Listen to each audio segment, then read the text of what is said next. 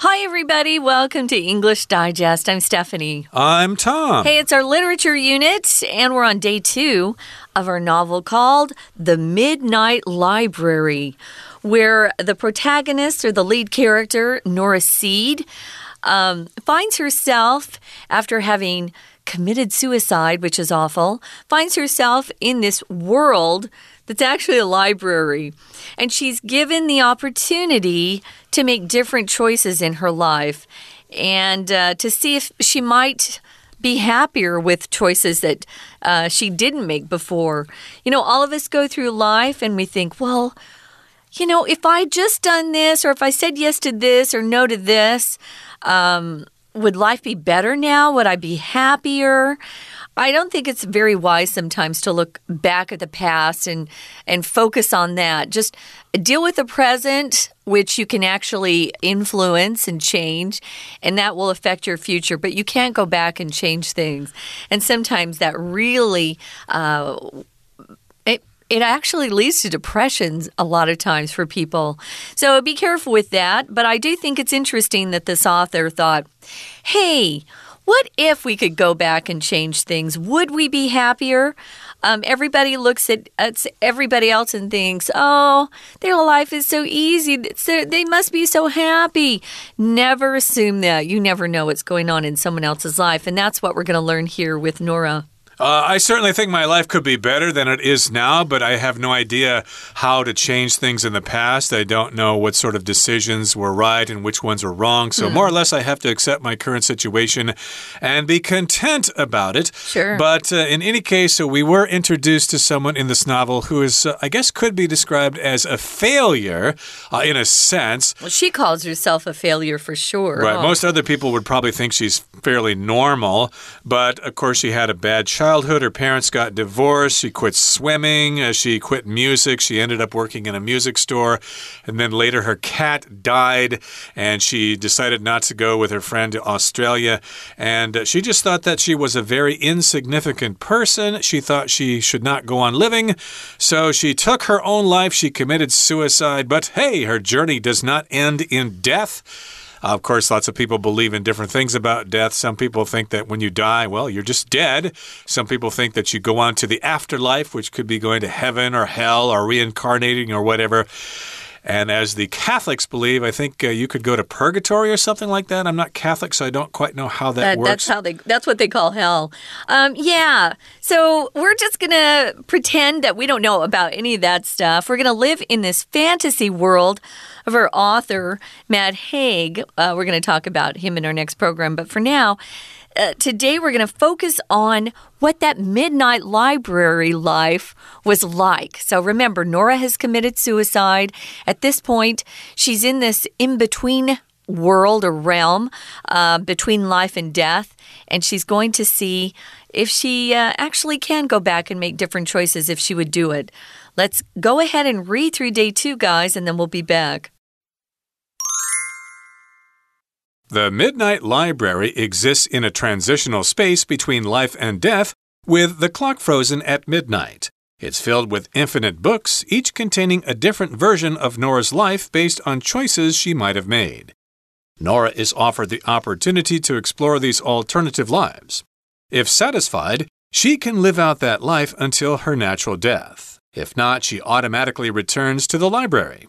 However, each life can be entered just once, Failure to find a desirable life could lead to her actual death, along with the library's destruction. After accustoming herself to this surreal setting, Nora ventures into the unchosen paths. In one, she's an Olympic swimming champion and doesn't disappoint her father. However, she finds herself seeing a psychologist and taking antidepressant medication. In another life, she exploits her musical talent becoming a rock star and performing concerts with her band. This journey ends abruptly when she discovers that Joe had already died due to drug abuse. After numerous attempts, Nora lands in what seems to be the ideal life. Here, she's a cherished wife and mother and passionately pursues her philosophical career.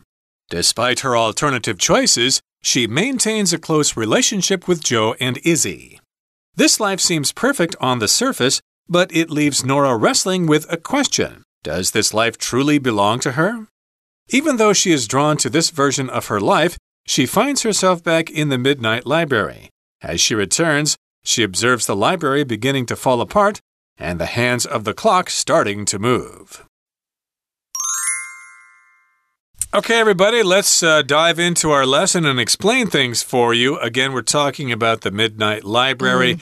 and we're talking about alternative lives in pages, which we're getting to right now. Remember, we left off, or remember where we left off. Mm. Uh, Nora had just died as a result of suicide and she has gone to this uh, realm or this uh, period of existence, this uh, place, this realm uh, of uh, of uh, existence between life and death. Yeah. And we're also describing it as a transitional space. The Midnight Library exists in a transitional space between life and death with the clock frozen at midnight. So mm. here we're describing this as transitional, which means you're going from one thing to another. So, for example, maybe you've been working at a trading company for 10 years and you've decided to quit and everybody asks you, Well, what's your next job? Do you got another job lined mm -hmm. up? No, mm-hmm. I'm just going to go home and rest for a little while.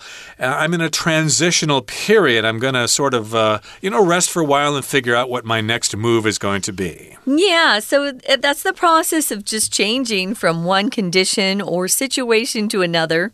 So she's um, actually in this place called the Midnight Library that is described here as being a transitional space between life and death with the clock frozen at midnight. So there's no time in the Midnight Library.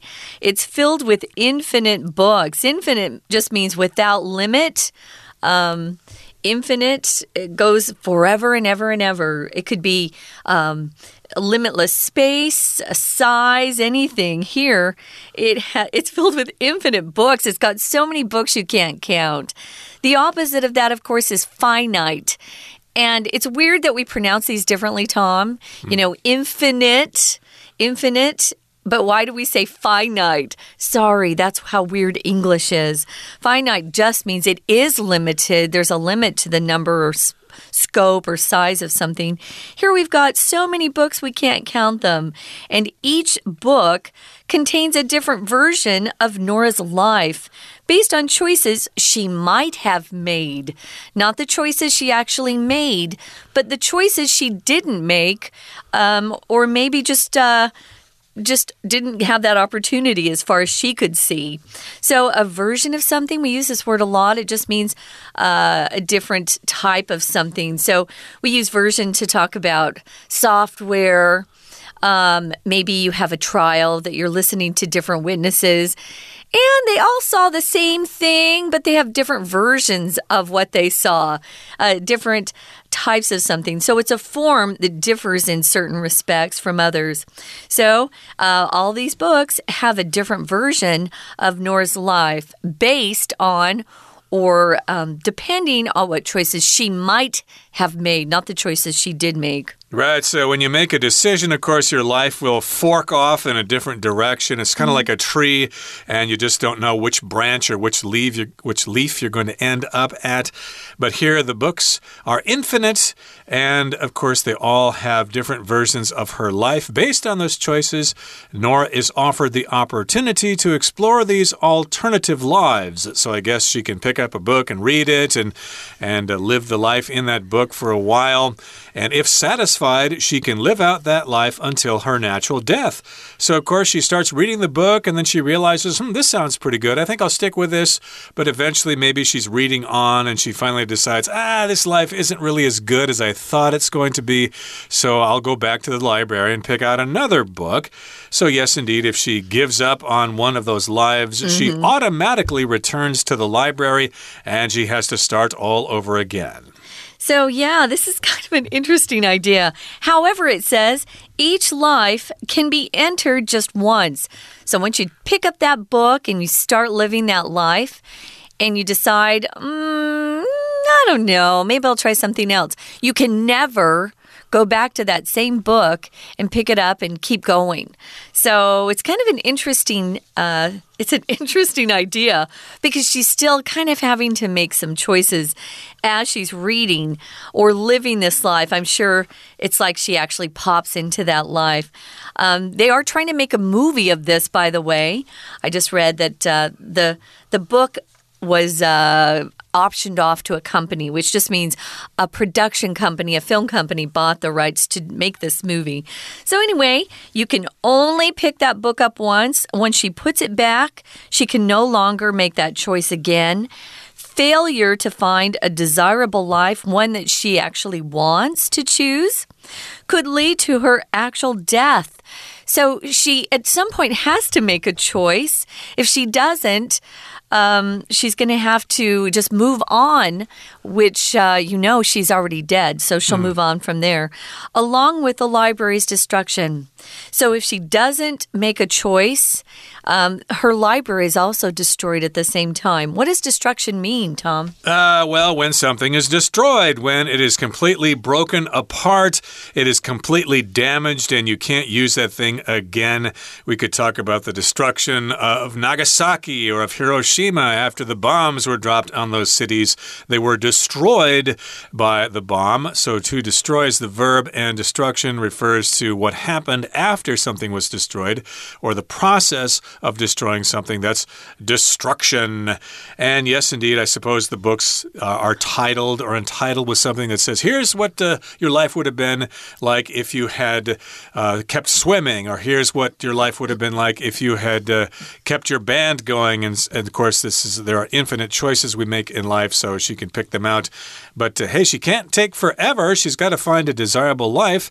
And eventually, if she does not make a decision, she could actually die forever and the library would be destroyed. Yeah, because the library, remember, is only filled with books that are related to Nora's life, not anybody else's. Okay, guys, we're going to take a quick break, listen to our Chinese teacher, and then we'll be back to continue talking about the plot. 听众朋友，大家好，我是安娜。我们昨天啊，带大家开始看这个《的 Midnight Library》午夜图书馆这个故事。然后女主角呢，就是 Nora，三十五岁，做了一些不对的决定，然后又一直后悔，包括放弃了会游泳的这个梦想啊，然后放弃了音乐这条道路，然后呢，跟这个订婚的 Dan，后来又解除婚约。本来要跟他的最好朋友 Easy 一起到澳洲重新过生活，可是后来又没有去，然后呢就过着觉得好像很微小的生活，养的猫又死了，然后钢琴家教也不上了。他准备结束自己的生命，可是他就进入了午夜图书馆的神奇的领域哦。我们来看一下，今天这个图书馆到底是什么东西？这个午夜图书馆其实它就存在在生跟死之间的一个过渡空间。在第一段的第一句，这个所谓过渡空间的过渡，这个 transitional 就是可能左边是生，右边是死哦。在这样子的一个 space 当中，时间就定格在 midnight，midnight 就是半夜十二点整。的这个时候了。好，那这个图书馆里面有很多书，而且每一本书都包含了 Nora 她不同生命可能做出的选择产生的不同的人生版本。我们在第一段第二句这边要特别小心一下哦。这里其实是一个 a n d n 的省略的分词构句，不晓得你有没有注意到，在逗点前面有 It is filled with 图书馆充满着很多书。但是逗点之后的 each 指的是 each book 每一本书，每一本书，你有没有注意到后面的 contain 变成加 ing 的 containing 呢？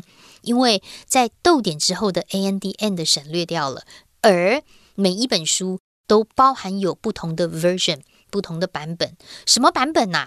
我们后面看一下 Nora's life，Nora 生活的版本，什么生活呢？后面的 based 可以左右挂号，一直到句尾的地方。这里有一个关系子句哦，省略的是 which 或者是 that 跟 is。可是后面啊，因为这个有一个大包小的关系子句，还有一个小关系子句在里面。先行词是 choices。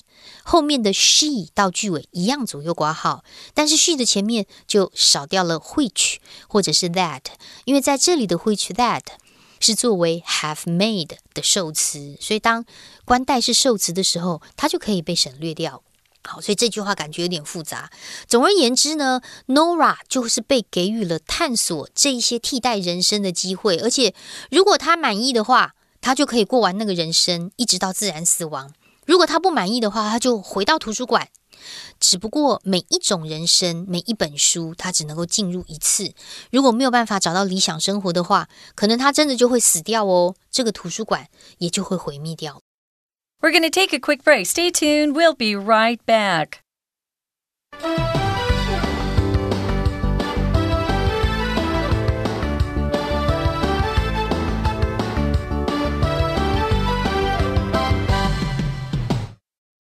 Welcome back, guys. We're talking about the Midnight Library, alternative lives and pages, uh, especially alternative lives for Miss Nora Seed. Um, we talked about the Midnight Library actually being this space between life and death. Remember at the end of day one, our program, we talked about how she committed suicide. She just felt like, oh, I don't matter. Who cares? Hmm. My whole life is sad. I feel isolated. I'm just going to end it all. Um, and sadly, that's what she did. But she ends up in this place not heaven or hell. She ends up in this place called the Midnight Library. And this place is just stock full of books. It's got books all over the place, so many that you can't even count them.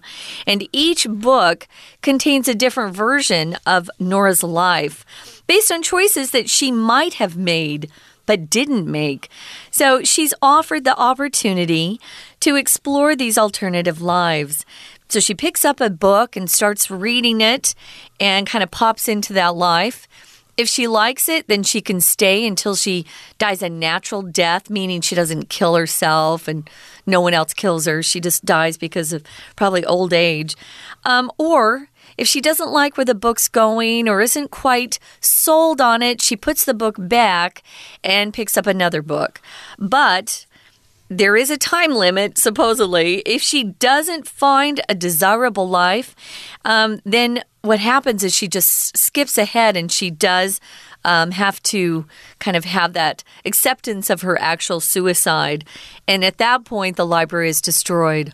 Uh, indeed. Uh, I should mention this. Uh, I'm not sure if it has anything to do with it, but uh, this does remind me of an old Frank Capra movie called mm. It's a Wonderful Life. And the main character does get to see what would happen if he weren't in the world. So it's yeah. kind of similar. Yeah. But in any case, here, yes, indeed, she's in this library. It's an unusual situation, so she needs to get used to it. And if you get used to something, we say you get accustomed to something, or you could say to accustom yourself to something something.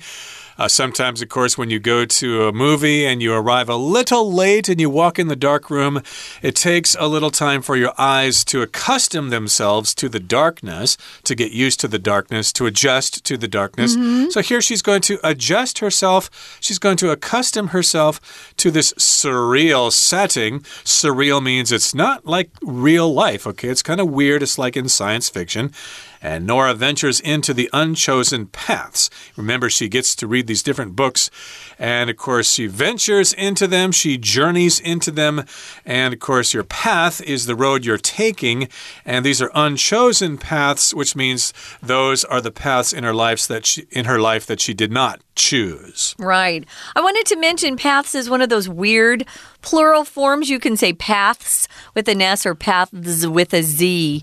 If paths is in front of another, uh, especially a word that starts with a vowel, I recommend using the, the Z. It's easier to do. And paths and chosen paths, yes. And then there's another part where there's paths, and it's actually easier to do the Z sound. So, mm. yeah, look at that. Um, it's kind of an interesting English weirdness about pronunciation. Oh, this word must be a nightmare for our dear oh, students. Oh, sorry, guys. It's, it's got the th sound and it's got the z sound together. So you got to put them together. Paths. Yeah. Uh, that's even hard uh, for native speakers. Yeah. Now, here it says she ventures into the unchosen paths. If you venture into something, what they're saying is you're daring to do something that could be risky, maybe dangerous. You don't know what's going to happen to you. Um, a business venture or venture capital is money that groups will lend to um, entrepreneurs to start a new business that you know, it's a risk. You don't know if it's going to succeed. So here she's venturing into these different paths. In one, she's an Olympic swimming champion. Remember, she was a swimming champ and she gave up on it, uh, disappointing her dad. Well, here she's already become an Olympic swimming champion, which takes a lot of work, and doesn't disappoint her father. However, it says she finds herself seeing a psychologist and taking antidepressant medication. So, sounds like she's not happy with that choice. Her dad's happy, but you know what? Ultimately, you need to be happy, not just your parents. And I love my parents, but you have to yourself be happy with choices you're making. If you see a psychologist, you're seeing a type of doctor who deals with your mind. And a psychologist is an expert in psychology or study of the mind. And uh, if you take an antidepressant, it's a type of drug or medicine that is supposed to help you with your depression. Although lately they've been finding that isn't the case, so be careful with that. Uh, this sounds kind of similar to the case of Naomi Osaka, uh, who uh, dropped out of tennis because she couldn't take the pressure. So, this does happen to people sometimes. People don't like fame so much, there's a lot of pressure. So, yeah, she dropped out of uh, swimming in her real life, and in this life, she actually became an Olympic swimming champion, but she was still uh, she was still having difficulty with it, so yeah. she had to see a psychologist. And sometimes when you do that, they'll give you antidepressant or antidepressant medication. Medication is just some kind of medicine that you take. Uh, for example, if you have diabetes, you might take medication. You might take metformin or have insulin shots or whatever. Those would be uh, examples examples of medication. Yeah, but you know what? Before you start taking medicine to cover up symptoms, you should probably ask yourself, why am I depressed? Mm. A lot of times we go to doctors and they just want to hand us drugs. Find out what's going on. So, yeah, what is it that's making you so unhappy and try to try to get that worked out. In another life, so this is another book she's pulled off the shelf. She exploits her musical talent. Now, exploit can be used in a positive and a negative way. Here it's positive. If it's positive, it just means you take full advantage of something you take advantage of some sort of opportunity that's been handed to you or that you can see in front of you. You don't want to waste that opportunity. He or she exploits her musical talent. She takes advantage of her talent. Remember, she can play the piano. And she becomes a rock star in this particular life. And she's performing concerts with her band. Does this make her happy, Tom? No, it doesn't, because it says here this journey ends abruptly, which means suddenly and unexpectedly when she discovers that Joe, her brother, had already died due to a drug overdose or to drug abuse. Mm. Abuse means you're using something in a way you're not supposed to. Uh, we talk about child abuse or spousal abuse. Child abuse is when you treat children badly and you're not supposed to. And, uh, you know, wife abuse or husband abuse, you're treating your spouse uh, like an animal, you're beating them and stuff like that. So, yes, indeed, she had this problem or he had this problem, and that could happen if you're a rock star. Lots easily of, uh, rock stars uh, go on drugs and they die early. And after numerous attempts or many tries, Nora lands in what seems to be the ideal life. Here she is cherished, or she is a cherished wife and mother, and passionately pursues her philosophical career. So if you pursue something, you go after it, especially if you're talking about pursuing uh, a woman, for example, if you're a man and you're interested in her, you can pursue her, you can chase her. But here, you can pursue your career, you know, by going to university and getting the right jobs. And in this particular case, it's a philosophical career. I guess she wants to be a philosopher. Yeah. Uh, philosophical just uh, applies to philosophy or why we're alive. You know, what's the purpose of life? What are we here to learn and to become? Uh, so she is now passionately or doing something with a lot of uh, excitement and love. She's pursuing a philosophical career. Despite her alternative choices, she maintains a close relationship with Joe and Izzy. So this is good. She's maintained her relationships with people who, you know, are important in her life her brother and her best friend. This life seems perfect on the surface, but it leaves Nora wrestling with a question. If you wrestle with something, you kind of struggle with it. And this is the question Does this life truly belong to her? Truly, hey, is this the life that I really should be choosing? Does it belong to me? So even though she's drawn to this version of her life, she finds herself back in the midnight library. Ooh. Hmm. As she returns, she observes the library beginning to fall apart and the hands of the clock starting to move. So, what do you think, Tom? We don't really know, and that's why we're going to leave it there because we don't want to spoil the ending that's for right. you. We want you to actually read this book yourself Yeah. and find out what happens. And we do know the ending, but that's for us to know and you to find out. Okay, that brings us to the end of our lesson for today. Here comes our Chinese teacher. 所以啊，Nora 就花了一些时间先适应一下这种超现实的环境。那之后适应了， 他就开始冒险探索没有选择的道路。在其中一个人生当中，他当然就先从游泳冠军游泳开始。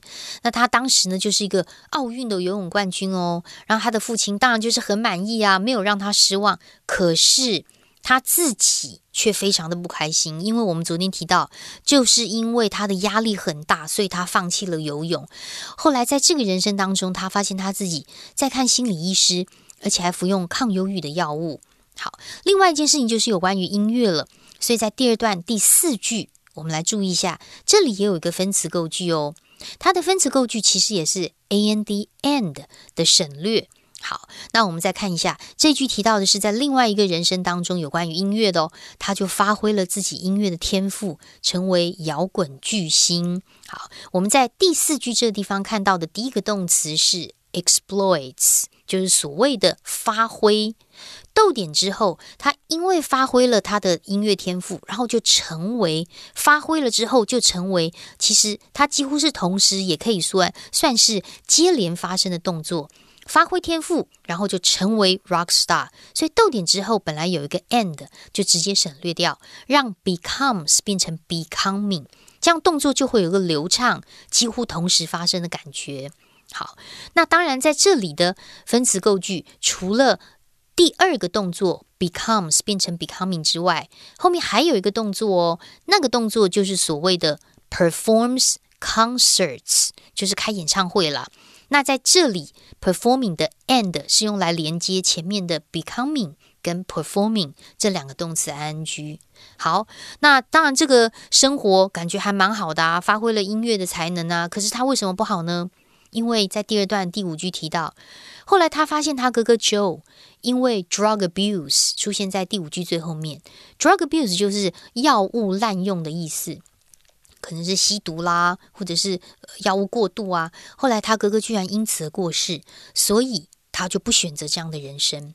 不过经过了很多尝试，Nora 终于进入进入了一个好像看起来他还蛮理想的人生哦。在这个人生里面，他是什么样的角色呢？在第三段第二句这个地方，我们看到一个形容词叫做 cherished。cherish 本来是珍惜的意思，在这里用被动式的 PP 指的是。被珍惜的，所以她是一个被珍惜的太太，被珍惜的妈妈，也就是受宠爱的妻子，还有母亲。但是她不是只有当妈妈、当妻子哦，她还热情的追求她自己的一个哲学事业。所以虽然她做出了不同的选择，但是她跟 Joe 哥哥还有好朋友 Easy 都保持了一个非常亲密的关系。距离接近、亲密的，在第三段第三句，这里我们还是看到 close 这个形容词。好，那这个人生看起来好像蛮完美的，不过他就一直在想一个问题，就是这真的是属于我的人生吗？第三段的第四句，我们先看到动词的 leave，在这里不是离开哟，而是使使某人在某一种状态当中，所以这个状态有可能是。动词 ing 或者是 pp，所以我们会说 leave 加受词加受词补语。这个补语看到的 wrestling with a question 就表示思索这个问题。对啊，这种生活真的是他的生活吗？好，看到最后一段故事几乎结尾喽。虽然他被这个版本的生活吸引，但是他发现他后来还是回到午夜图书馆。可是当他回去的时候，图书馆居然开始崩塌，诶，而且时钟居然开始转动了。好，到底结局是如何呢？我们当然不能告诉你，因为啊，就像电影也不能告诉你结局一样啊。可是我们明天还是会继续讨论一下午夜图书馆到底有关于哪一些主题。我们如果看这本书的话，可以想什么样的事情呢？我是安娜，我们明天见。That's all for today, everybody. Please join us again next time when we talk some more about the Midnight Library Alternative Lives and Pages. We look forward to seeing you then. From all of us here at English Digest, I'm Tom. I'm Stephanie. Goodbye. Bye.